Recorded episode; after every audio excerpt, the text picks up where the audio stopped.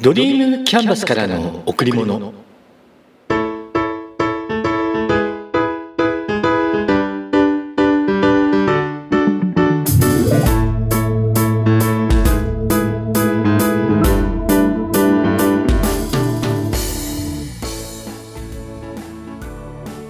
皆さんこんにちは。ドリームキャンバスの竹内義之です。先日まであんなに暑かったのに9月も終わりとなると毎晩だいぶ寒くなってきました。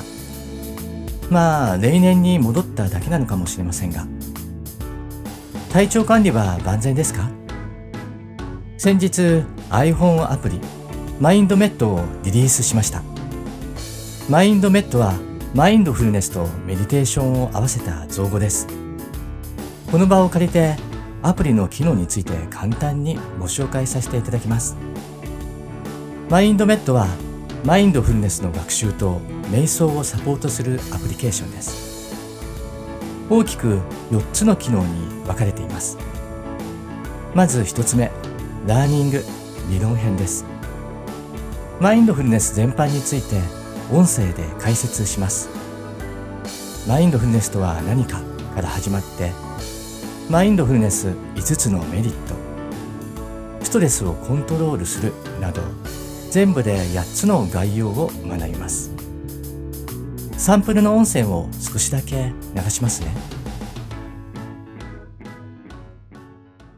不安感は恐怖心へと発展しさらに人への怒りや敵対心に変わる場合もあります。常に自分を持ち続ける。不安や恐れがなく自分と他の人と比較することもない。そんなニュートラルな状態を保っていれば、心はいつでも穏やかです。マインドフルネスを日常に適用することで、ストレスを自らコントロールできるようになります。そして二つ目、メディテーション実践編。タイマーをセットして瞑想を行います。3分5分10分の固定タイマーとお好きな時間を設定できるカスタムタイマーを用意しました。また瞑想中に音声ガイドを使用することで初心者の方でも簡単に瞑想を体験することができます。BGM のシンギングボールはこの放送でもお話しさせていただきましたが私が実際に叩いて聞いて選んで選んで選んで購入したもの。カトマンズ近郊の寺院専属の工房で製作された特別の一品。材質は5メタル。金銀銅鉄。錫の合金で職人の手作業で一つずつ丁寧に作られたものです。5つの金属を配合した音色は癒しと浄化の力を強めると言われています。これもサンプルの音声を少しだけ流しますね。それでは、マインドフルネス瞑想を始めます。軽く目を閉じてください。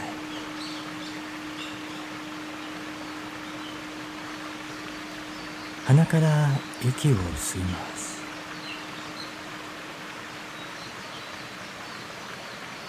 鼻から息を吐きます。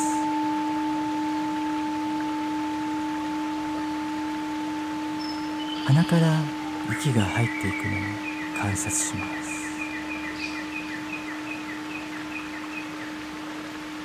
鼻から息が出ていくのを観察します。自然な呼吸を繰り返しながら目の前に川が流れている風景をイメージしてください。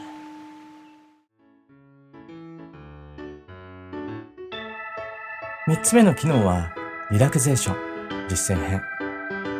私竹内が誘導させていただきあなたを深いリラクゼーションの旅へとご案内いたします。呼吸法。3分間集中瞑想。マインドフルネス瞑想。ボディスキャン。自律訓練法。慈悲の瞑想。心と体が疲れた時にぜひお試しください。そして最後の機能はアナリシス。統計です。ラーニングメディテーションリラクゼーションの利用状況をここで確認できます。以上がマインドフルネスプラスメディテーションアプリのマインドネット。iPhone をお使いの方はぜひマインドネットをお求めください。アプリを検索する際はアルファベットで M I N D M E D です。それではよろしくお願いします。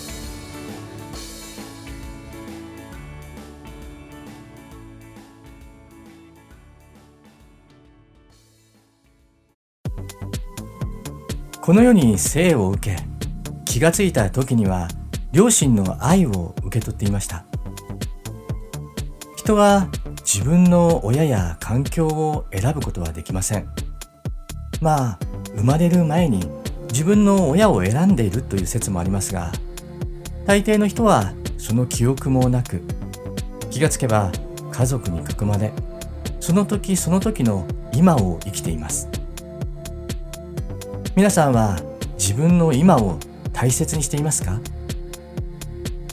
いろんな勉強会で自分を大切にするとか尊ぶっていうことを学んでいます。なぜ自分を尊ぶのでしょうか？それは自分自身はこの大宇宙で一つしかない存在。そして自分にしかない使命を持っている。また命の連続の中の一つとして今ここにいるからなんです。自分は尊い。だとしたら他の人も同じように尊い。では自分を尊ぶってどういうことなんでしょうか？私が学び理解している範囲で少しご説明します。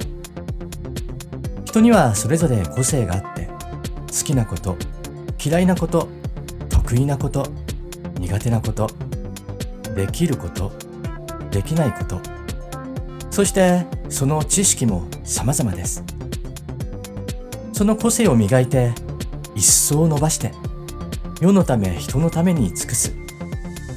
これが自分を尊ぶっていうことなんです。大宇宙で唯一の存在である自分。その自分の個性を磨いて最高のものにして個性を生かす仕事をして人のために役立てる。そうすればそれが自己実現。必然的に自分自身が物心ともに豊かになれるはずなんです。だから人のためによりもまずは自分のためにが先にあっていいんです。あと言いたいことが言えないってよくそんな話を聞きます。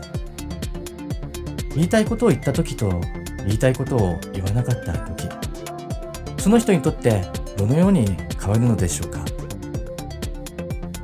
一度しかない自分の人生を楽しむためにはどちらの選択をした方がいいのでしょうか？言いたいことを言う。自分はやりたいこと夢があってそのための決断。それを聞いてほしい。できるなら応援してほしい。仕事や組織の中での提案。今のやり方よりももっといい方法がある。それを試してみたい。やらせてほしい。また今やっていないことへのチャレンジ。新たなこと。新たなチームを立ち上げる。これもよし。ただ人の批判とか誹謗中傷は嫌ですよね言いたいことが言えないが、言いたいことは言うに変わったとき、それが人の批判につながるとしたら、それはやめましょう。自分にとっては正論であっても、言葉で相手を傷つけてしまう。人を傷つけるのは避けましょう。批判しても何も変わりません。変わるのはあなたとその人との人間関係だけです。目的のために変えるのはやっぱ行動。行動を変えるための提案、提言。やめるのではなく、やる提案。それがいいです。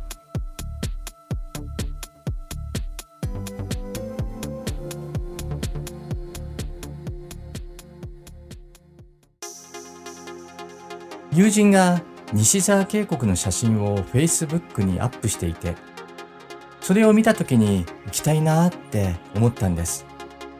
そして、いつもの仲間たちと計画して、先日行ってきました。日本の滝百選にも選ばれた七つ釜五段の滝。それ以外にもいくつもの滝があるという。10キロほどの森を歩くハイキング。そんなイメージを抱いて車を渓谷近くにある道の駅三富に停める。そしてお昼用のおにぎりを購入。のはずが売っていないんです。途中お腹が空いてしまうのが分かっていたのでまあ私はきっと大丈夫なんですけど一緒に行った仲間たちがお腹減ったってなるのは分かりきっていたのでおにぎりの代わりにみたらし団子を買ってスタートをしました。話をしながら写真を撮りながら中へ中へ。すると吊り橋が登場。どうも吊り橋があるとその上で跳ねてしまうんです。揺らしてしまう。基本的に私は高所恐怖症。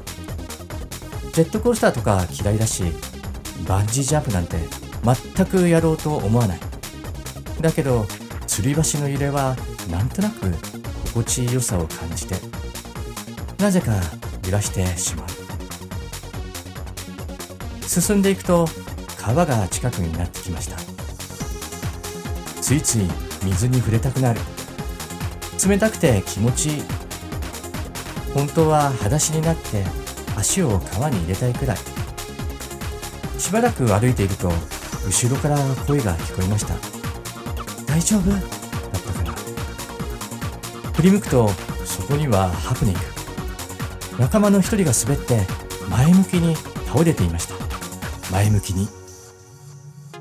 慌ててそばに寄るとシャツには泥がたっぷり。顔にも泥をかぶっている。まあこちらは少しだけ。腕をすりむいていて若干の血。本人は手に持っていたスマホが大丈夫だったことに安心していました。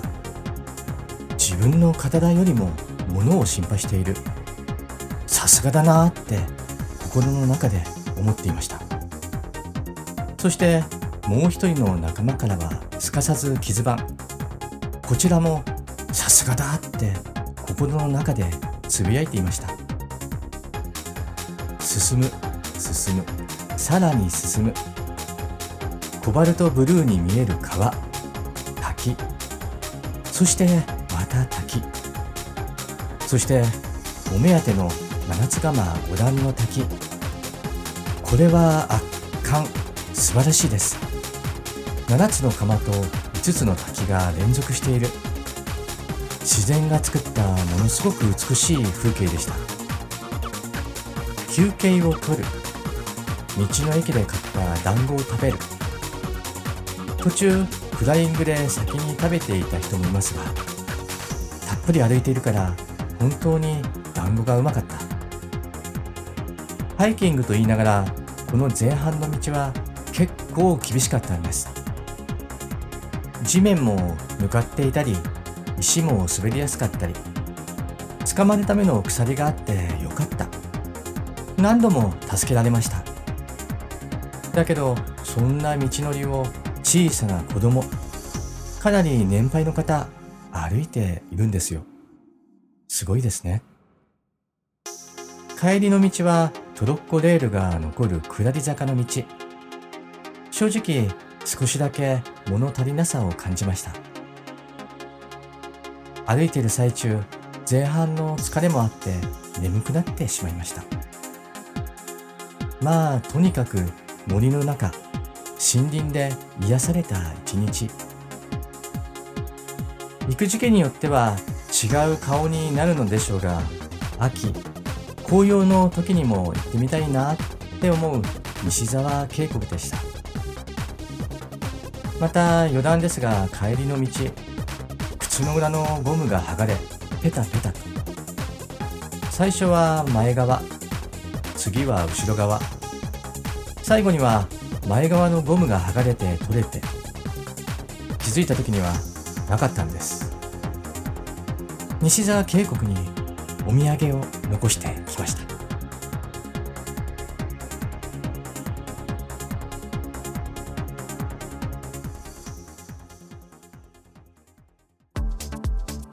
皆さんは人に思いを伝えるときどんな方法をとっていますか？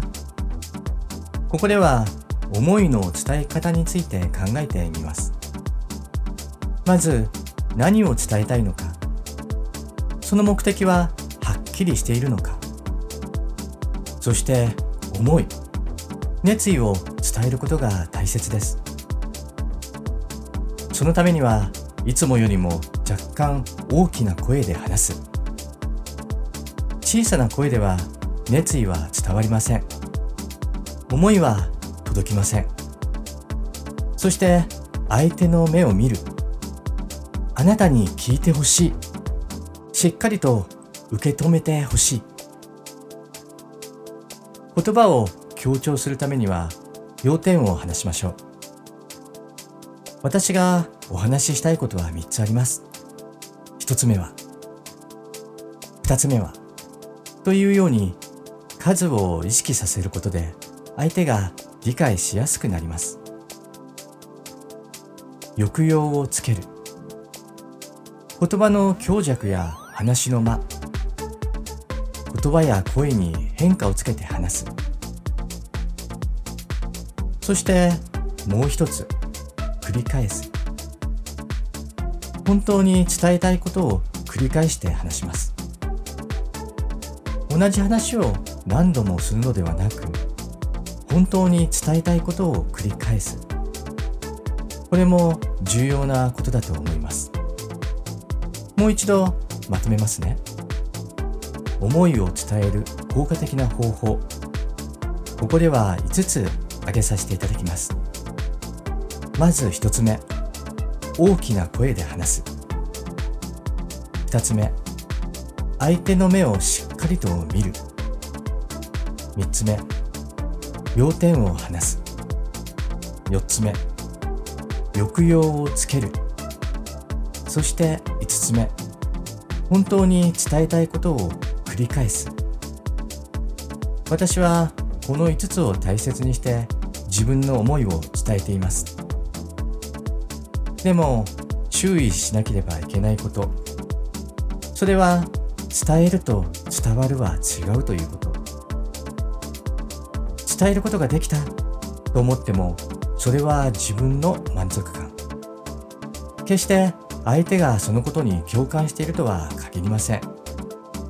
だから自分よがりになるのではなく相手に行動変容が生まれるのを見て初めて伝わったと理解してください。実は私も今自分の思いを心から伝え共にチームとして動きたいと思っている人たちがいます。その人たちに100%思いは伝わっているんでしょうか？正直非常に難しいです。まだまだ自分の私の本気度が足りない。私自身に迷いがある多分。だからそれがあるうちはきっと伝わらないんです。だから覚悟を決めて本気になろうと思います。